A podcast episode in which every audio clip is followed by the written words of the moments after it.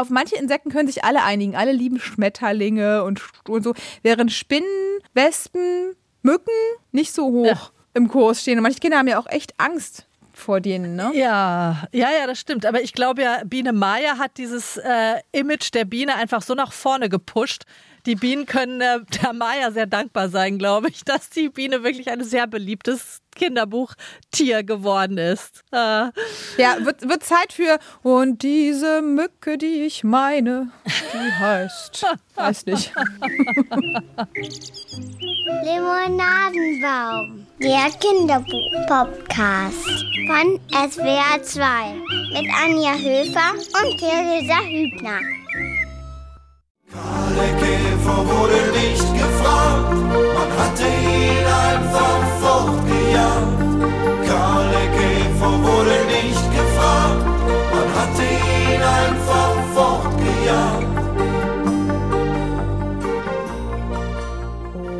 Wer kennt ihn nicht? Karl der Käfer von Gänsehaut. Also du kennst ihn auf jeden Fall auch, Anja, oder? Klassiker.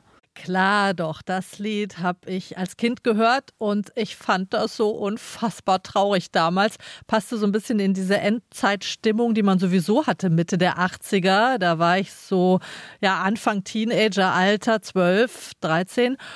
Aber wie super eigentlich Schlager mit Umweltproblematik, die gab es damals. Ich finde, das Genre könnte man heute echt mal wiederbeleben, weil die Umweltproblematik hat sich ja äh, nicht verbessert. Sagen wir mal so, ne, das ist sozusagen, äh, das ist sozusagen ein zeitloses Thema und der Weltuntergang an sich wäre ja auch mal äh, wieder thematisierenswert, äh, geht ja auch gerade gepflegt unter. Und damit mit diesen erfrischenden Worten herzlich willkommen zum Limonadenbaum, auch wenn es nicht so klingt, aber wir sind ein Kinderbuch-Podcast. Und äh, vielleicht noch ein Wort von meiner Seite zum guten Karl, mit dem wir hier eingestiegen sind in die Sendung. Ich äh, bin ja minimal jünger als du, Anja, vernachlässigenswert, aber ich kenne das noch, dass wir das rauf und runter geleiert haben in den 90ern, so in der vierten, fünften Klasse. Ja, aber ähm, auf jeden Fall war das Lied seiner Zeit voraus, denn du hast schon gesagt, Karl dem Käfer ging es schon bei Veröffentlichung des Songs, ich habe es mir hier aufgeschrieben, 1983, mein Geburtsjahr, da ging es dem Karl schon nicht so gut. Und heute gilt das leider umso mehr. Ja, das stimmt. Leider. Also Insektensterben ist wirklich ein Riesenthema und eine große Bedrohung für Natur und Umwelt. Dabei sind Insekten ja, habe ich jetzt nochmal gedacht, wo ich mich damit äh, ausführlicher befasst habe, sind ja wirklich unglaublich faszinierende Tiere, ne? Äh, total, absolut. Vor allem für Kinder. Ich kann für meinen Sohn sprechen, alles, was krabbelt, flattert oder vor sich hin schleimt. Ganz groß im Moment sind so dicke, dicke, fette Nacktschnecken, die liebt der, ähm, werden äh, ganz genau unter die Lupe genommen. Er war sehr fasziniert, als wir letztens, wir haben letztens äh, zusammen, da sind wir fast zu spät in die Kita gekommen, die das Paarungsverhalten, wir glauben, dass sie sich gepaart haben, von zwei dicken Nacktschnecken uns angeschaut. Ja. Ja, kann man Zeit mit verbringen. Genau, kann man auch nicht früh genug mit anfangen. Stimmt, also Thema Aufklärung, da machen wir auch noch mal eine Folge, oder? Fällt mir gerade ein. Ja, auf jeden Fall. ähm, ja, ich denke mal, ihr könnt jetzt ganz gut die Natur beobachten, denn ich darf es ja sagen, glaube ich, du hast es ja letzt, in der letzten Folge erwähnt, ihr seid ins Grüne gezogen, ihr habt jetzt einen eigenen Garten und da kann man natürlich alles, was kreucht und fleucht und krabbelt, besonders gut beobachten, oder? Auf jeden Fall. Und übrigens kreucht auch und krabbelt auch jetzt in, unsere, in unseren Wohnräumen um einiges mehr als in der schnöden Stadt. Natürlich ist der Limonadenbaum äh, Kleiderschrank mitgezogen. Aber ja, wie du sagst, also das, das kleine Gärtchen, was wir da haben, das ist absolut, äh, absolut der Hit. Ne? Und das ist echt toll, wenn die Natur so quasi direkt vor der Tür wohnt. Ja, ähm, liebe Kinderbuchfreunde, wenn eure Kinder auch gerade so fasziniert sind von diesen kleinen Krabbeltieren, das hier ist dann eure Podcast-Folge. Wir haben tolle Kinderbücher zum Thema Insekten mitgebracht. Ähm, und noch ein extra Tipp von mir vorneweg. Kauft euren Kindern so eine Becherlupe. Das ist so ein durchsichtiges mhm. Eimerchen mit Deckel und Luftlöchern und eben auch noch oben eine Lupe drin im Deckel. Die gibt es in jedem gut sortierten Spielwarengeschäft. Ich hatte meiner Tochter so eine im Frühling gekauft und wir sind dann zusammen mit diesem Ding über die Wiesen und durch die Wälder gezogen. Wir haben Käfer und Blüten gesammelt. Manchmal haben wir sogar auch Schmetterlinge erwischt. Und die kann man dann da reintun und kann sie sich wirklich so ganz aus der Nähe mit der Lupe angucken. Meine Tochter, die liebt das und sie lässt die Tierchen danach auch wieder ganz brav frei. Sie ist dann zwar ein bisschen traurig, weil sie unbedingt ein Haustier will, aber sie sieht ein, dass der Schmetterling mhm. nicht lange überleben würde in diesem Becher. Aber Becherlupe ist der Hit einfach, sage ich dir. Super.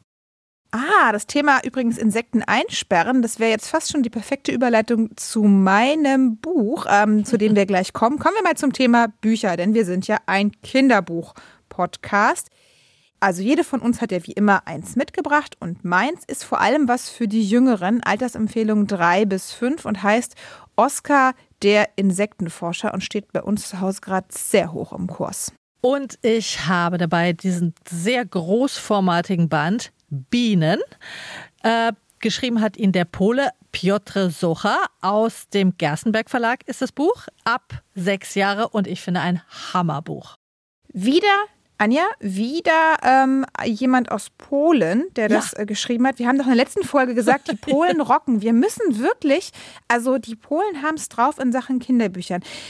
Absolut, also, lass uns mal eine Sonderfolge Polen machen, auf jeden Fall. Ja, genau. Genau. Okay. Jetzt ich leg du mal heute an. Ich leg los. Mit dem Insektenforscher. Genau, du hast ja eben schon prima hingeleitet. Du hast gesagt, deine Tochter ist traurig, wenn sie die Insekten, äh, wenn sie die so fang, fängt, ähm, wieder freilassen äh, muss. Ja, und äh, jetzt äh, versuche ich mal die Überleitung. Also jetzt kommt hier mein Buchtipp quasi für alle da draußen.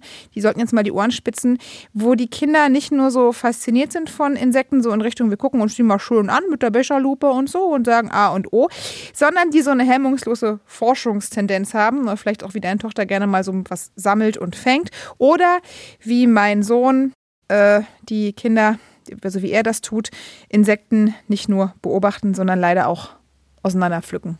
Ja, ich kenne das. Ja. Das Kopf vor gerade bei den Jüngeren. Sie ist jetzt fünf. Sie versteht, glaube ich, schon eher, was es bedeutet, also was Leiden auch bedeutet. Ist nicht mehr so brutal. Aber bei ihr mussten auch schon einige Regenwürmer dran glauben. Also so nach dem Motto aus eins macht zwei. Mm, ja, wobei ich zugeben muss, ich habe als Kind auch fleißig Regenwürmer in Pfützen geschmissen ja. und gesammelt und gedacht, ich tue denen was Gutes. Reden wir nicht drüber. Also ja, also mein Sohn, mein Dreijähriger, hat äh, halt irgendwann begonnen, so auf Käfer zu treten, einfach um zu gucken, ah, okay, jetzt krabbeln sie, jetzt krabbeln sie nicht mehr. Regenwürmertateilen kenne ich auch, Flügel ausreißen. Geht zum Glück feinmotorisch noch nicht zum Glück. Oh je, ja, I know, I know. I feel you. Naja. Ja, er macht das, glaube ich, wirklich aus Neugier. Das machen, glaube ich, alle einfach irgendwann aus Neugier, also die meisten jedenfalls. Und dann ist er auch wirklich traurig, wenn die Tierchen eben nicht mehr krabbeln. Und ja, trotzdem habe ich echt schon manchmal gedacht, oh, hoppla, habe ich halt so einen kleinen Sadisten im Haus. Ne? ja, und dann hast du dir zur Aufklärung, hast du dir erstmal ein Buch besorgt, ne? genau, genau. Kinderliteratur hilft ja, wenn man richtig gezielt guckt. Und ich habe hier gefunden, also nochmal, Oscar der Insektenforscher. Das ist erschienen im Kids Verlag, K-I-Z-Z geschrieben. Das gehört zum Herder Verlag und ist wirklich ein schönes Bilderbuch, ganz farbenprächtig, was ja auch gut zum Thema Natur passt, denn die Natur ist ja auch so schön bunt und wuselig. Ja, und, und die Bilder, die sehen auch so ein bisschen kindlich aus, oder? Ja, genau. Man muss sich das so vorstellen für alle, die, ähm, ähm, die uns jetzt zuhören. Stellt euch das so vor. Also Kind nimmt so einen dickeren schwarzen Textmarker und malt dann so Umrisse, zum Beispiel von Insekten oder eben von dem kleinen Oscar, dem, der Hauptfigur, und malt das dann aus. Und ähm, so entstehen tatsächlich auch die Bilder von dem Illustratoren, also der hat Illustration und Text übernommen, der Alex Griffith. Und der illustriert genau so, also per Hand mit so, ähm, ja, so Feder und Tinte oder so, so Textmarker und äh, Tinte. Also, legen wir los. Oscar, der Insektenforscher. Die Geschichte geht so. Warte mal, ich lese mal, ja, ich lese mal kurz den Anfang, der es geht wirklich ganz schnell. Heute ist Oskars Lieblingstag, Sonntag. Sonntag bedeutet, dass Oskar und Opa heute gemeinsam Abenteuer erleben. Und an diesem Sonntag geht Opa mit Oskar ins Naturkundemuseum. Dort gibt es furchterregende Dinosaurier, wundersame Wale, gigantische Mammuts. So, bis dahin. Aber Oskars Opa will in so eine ganz bestimmte Abteilung, nämlich zu den Insekten. Und dann sieht man hier auf dem nächsten Bild den aufgeregten Opa. Hier am Mammut vorbei, am Wal vorbei, zieht er seinen Enkel zu den Krabbeltierchen, weil nämlich der Opa total fasziniert ist von Insekten und mit dieser Leidenschaft steckt er dann den Oscar an, der ist hin und weg und dann geht's weiter. Nachts träumt Oscar von summenden Bienen, flatternden Schmetterlingen und kriechenden Schnecken. Ja, kriechende Schnecken, das wäre auch mein Sohn. Und am nächsten Morgen hat Oscar einen Plan. Er will Insektenforscher werden, geht in den Garten und da schwirrt und kriecht es überall. Oscar schnappt sich so ein so ein Schmetterlingsnetz, was man so kennt von den Schmetterlingsfängern und versucht Schmetterlinge zu fangen und auch andere Insekten, merkt, dass es gar nicht so einfach ist. Er fängt an, so Fallen zu bauen, so zum Beispiel ähm, nimmt er so ein Glas, hält er an einer Schnur über einen Baumast und dann lässt er das auf so einen Käfer runterfallen. Also der macht sich richtig Kopf. Und am Ende hat Oskar eine ganz stolze Sammlung. Viele, viele Gläser voller Schmetterlinge, Bienen, Käfer, Ameisen, Spinnen, alles da. Oh, also der baut sich so ein eigenes Naturkundemuseum quasi. Ja, genau das tut er. Und leider gibt es am nächsten Tag ein Problem. Aufmerksame Hörerinnen und Hörer ahnen vielleicht, was da los ist. Denn wie geht es den Insekten, wenn man sie in Gläser sperrt? Mm, sie sterben. Ja, aber ist ja ein Buch für Dreijährige, deswegen sterben die nicht. Die werden nur traurig, die haben so runtergezogene Mundwinkel und lassen die Flügel hängen. Am nächsten Tag sehen sie alle sehr betrübt aus. Oscar merkt außerdem, dass im Garten jetzt gar nichts mehr summt und brummt. Das erinnert mich an diese modernen Steingärten, die so irre tot wirken und die es ja eigentlich auch sind. Ja, Gärten des Grauens, ne? Kennst du diese Seite, wo Ja. die Hammer. Ja, furchtbar, ne? Hammer. Ja, also nur ist Oscar ja quasi daran schuld, dass die Insekten weg sind und ähm, man lernt dann auch direkt in dem Buch, wie wichtig die Insekten für die Natur sind, dass Bienen eben die Blüten bestäuben, dass Marienkäfer 500 Blattläuse am Tag fressen und so weiter. Ja, und Ende der Geschichte, alles wird gut. Oscar lässt die Tierchen frei und baut mit Opa den Garten insektenfreundlich um.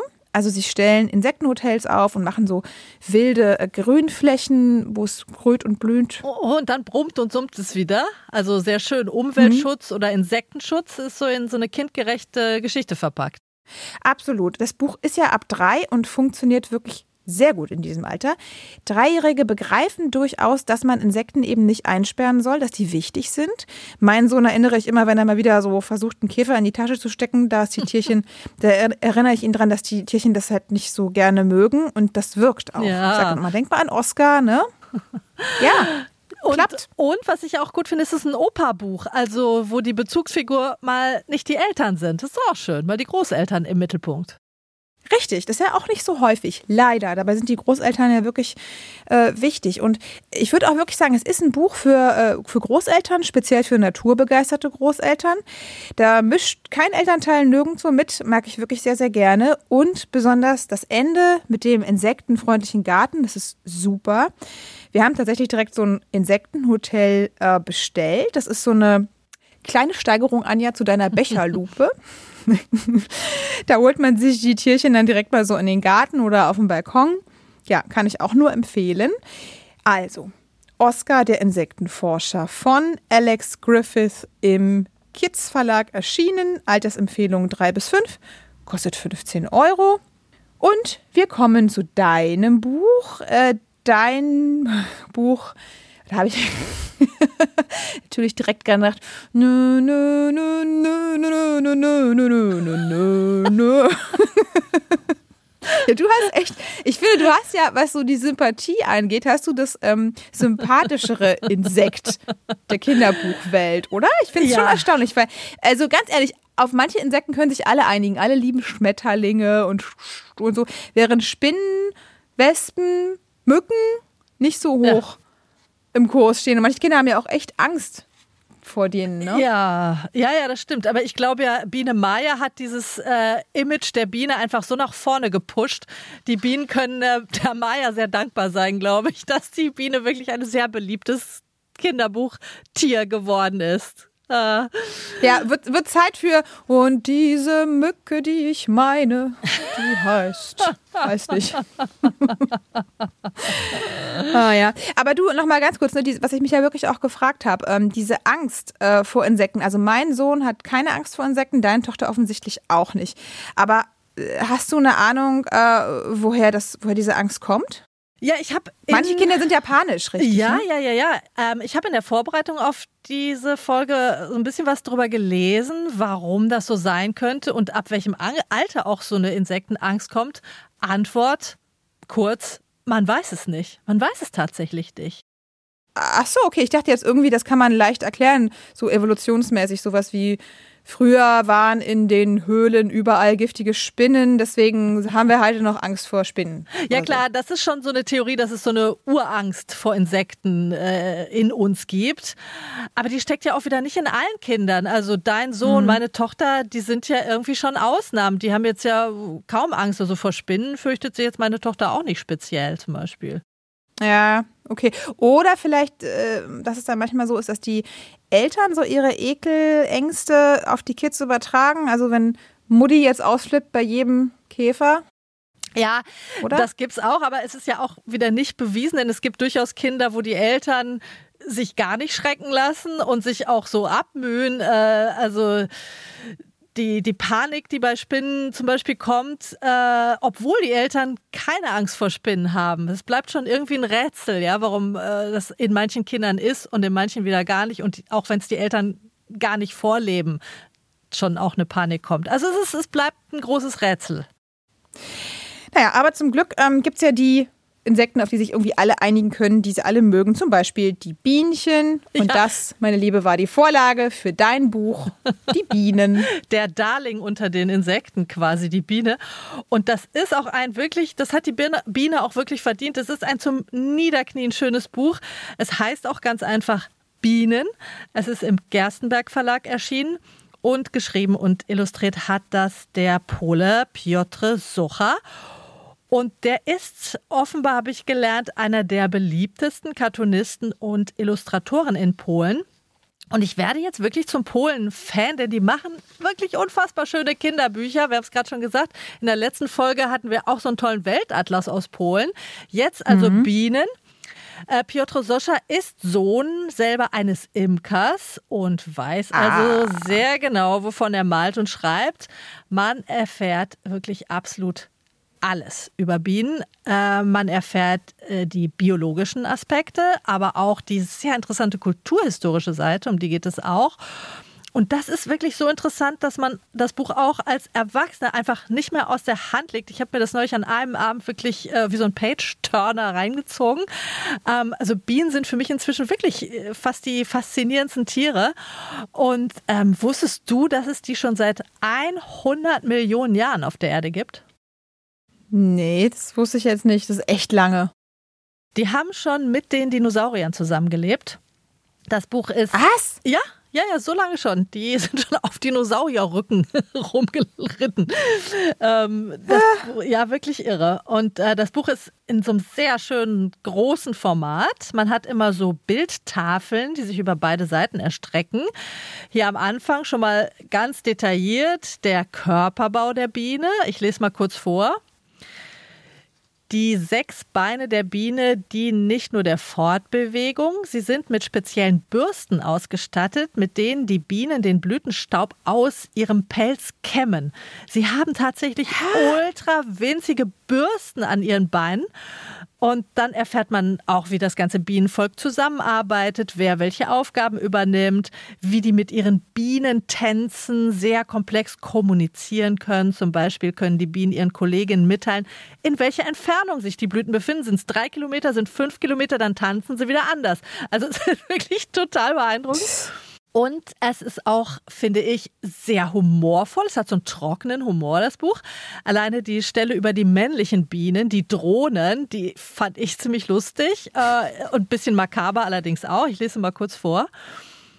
Die männlichen Bienen, die Drohnen, haben ein leichteres Leben. Sie arbeiten nicht, sammeln keine Nahrung und werden auch noch von den Arbeiterinnen gefüttert. Kein Wunder, Die dass Machos. auch ja, kein Wunder, dass auch menschliche Faulpelze als Drohnen bezeichnet werden. Ihre, Auf, ihre einzige Aufgabe ist es, die Jungkönigin zu begatten und Vater neuer Bienen zu werden. Gelingt ihnen das, sterben sie leider sofort. Tja, äh, die anderen Drohnen dürfen zwar erstmal weiterleben, werden aber im Herbst von den Arbeiterinnen aus dem Stock geworfen und verhungern oder werden von den Wächterinnen sogar getötet. Drohnenschlacht, sagen die Imker dazu. Liest sich doch fast wie ein Krimi. Absolut, auf jeden Fall richtig spannend. So, und dann hast du eben gesagt, kulturhistorisch, also das heißt, da, da geht es darum, wie wir Menschen mit den Bienen äh, umgegangen sind, kulturell. Genau, was, was die was für, für, eine Bedeutung haben. Genau, genau. Und da gibt es auch super spannende äh, Sachen, die man da lesen kann. Also, dass der Honig so als Allheilmittel gilt, dass er antibakteriell wirkt und Wunden schneller heilen lässt, zum Beispiel, das weiß man okay, ja das schon. wusste ich. Mhm. Ja. Aber besonders irre fand ich zum Beispiel die Geschichte, dass der Leichnam von Alexander dem Großen, der dieses gigantische Reich im vierten Jahrhundert nach Christus aufgebaut hatte, der ist äh, mit erst 32 Jahren gestorben und seine Leiche, die wurde komplett in Honig eingelegt, damit sie dann auf dieser über 2000 Kilometer langen Heimreise von Babylon zurück nach Griechenland nicht zerfiel. Also das finde ich schon Boah. erstaunlich. Oder auch zum Beispiel, dass Napoleon ähm, die Bienen so verehrt hat, dass er die in Gold in seinen Krönungsmantel einsticken ließ. Andere Herrscher, die fanden Löwen gut, Bären oder Adler. Napoleon, nö, Bienen. das ist doch echt interessant, ne? Also was, was mir noch einfällt, ist, dass wir so einen Spruch mal, du kennst ja diese Sprüche, die man manchmal so auf so Postkarten oder sowas liest, äh, mhm. das von, Albert Einstein, der hat sowas so sinngemäß gesagt, wenn die Bienen von der Erde verschwinden, hat der Mensch nur noch vier Jahre zu leben. Wenn es keine Bienen mehr gibt, dann auch wird nichts mehr bestäubt, keine Pflanzen, keine Tiere und dann auch keine Menschen mehr. Ne? Diesen Zusammenhang, dass wir eigentlich abhängig sind von denen. Ja, ja, total abhängig, das stimmt. Und das kommt natürlich auch in diesem Buch vor. Die Gefährdung der Bienen und indirekt natürlich auch der Menschheit. Ähm, mir war wirklich nicht klar, für wie viele Früchte und Gemüse die Biene quasi einfach verantwortlich ist. Das ist eine gigantische Bestäubungsarbeit. Auch also alle Beeren, Avocados, Kaffeebohnen, Baumwollpflanzen, wo unsere T-Shirts und Jeans draus gemacht werden. Alles Bienenbestäubung. Also die Menschen sind tatsächlich super abhängig von der Arbeit der Bienen. Und dann eben die, die traurige Seite, das erfährt man auch aus dem Buch. Zum Beispiel in der chinesischen Provinz Sichuan äh, wurden die Bienen durch jahrzehntelangen Einsatz von Insektenvernichtungsmitteln fast komplett ausgerottet. Und jetzt, wenn da die Apfelblüte ist, müssen Menschen auf Bäume klettern und sehr aufwendig mit einem Pinsel Blüte für Blüte mit der Hand bestäuben. Das ist doch krass. Boah, das ist echt, das ist eigentlich furchtbar, traurig. Ja, per Hand bestäuben, genau, so läuft's. Aber es gibt auch Hoffnungsschimmer, auch das kommt in dem Buch vor. Es gibt inzwischen viele Stadtbienen. Ähm, auf Dächern wird in den Städten inzwischen geimkert. Zum Beispiel, wusste ich auch nicht, auf dem Berliner Dom wird geimkert, auf vielen großen Hotels auch in Berlin. Und es gibt äh, inzwischen natürlich auf privaten Balkonen ja auch viele Insektenhotels, wie bei euch jetzt auch, ähm, mhm. die auch andere Insekten wieder anlocken. Also den Menschen wird doch wohl immer mehr bewusst, wie wichtig Insekten sind. Also ich finde, es ist ein ganz tolles Buch, Bienen, bei dem man wirklich sehr viel Respekt für die Bienen bekommt. Meine Tochter mag auch Bienen sehr gerne. Sie hat schon in ihrer Waldkita ganz viel über die gelernt und warum die so wichtig sind. Und mit dem Buch wird das natürlich noch verstärkt. Ich, ich freue mich schon, wenn sie älter ist und sie dann noch besser diese größeren Zusammenhänge verstehen kann. Ich denke, so ab sechs aufwärts ist das Buch wirklich super geeignet und dann lange, also da kann man wirklich lange dran lesen. Piotr Socha, Bienen, erschien im Gerstenberg Verlag ab sechs, 24,95 Euro. Ach, super. Da haben wir doch wirklich auch wieder heute was für die kleineren. Meins ist ja wirklich so ab drei schon, deins ab sechs. Ne? Super. Kann man doch schön kombinieren, mhm. wenn man ähm, sich mit Insekten äh, auseinandersetzt oder beziehungsweise die Kinder vielleicht auch dafür ein bisschen sensibilisieren will. Ja, danke, Anja. Das ist echt ein beeindruckendes Buch. Finde ich schön. Und äh, für alle Zuhörerinnen und Zuhörer da draußen, wenn ihr auch beeindruckende Kinderbücher kennt, die wir hier mal vorstellen sollen, schreibt uns doch einfach, sagt mal Bescheid. limonadenbaum.swr.de. Wir freuen uns über Post. Genau, das tun wir und wir sagen bis in zwei Wochen. Bis bald. Tschüss. Wir gehen lesen. Tschüss.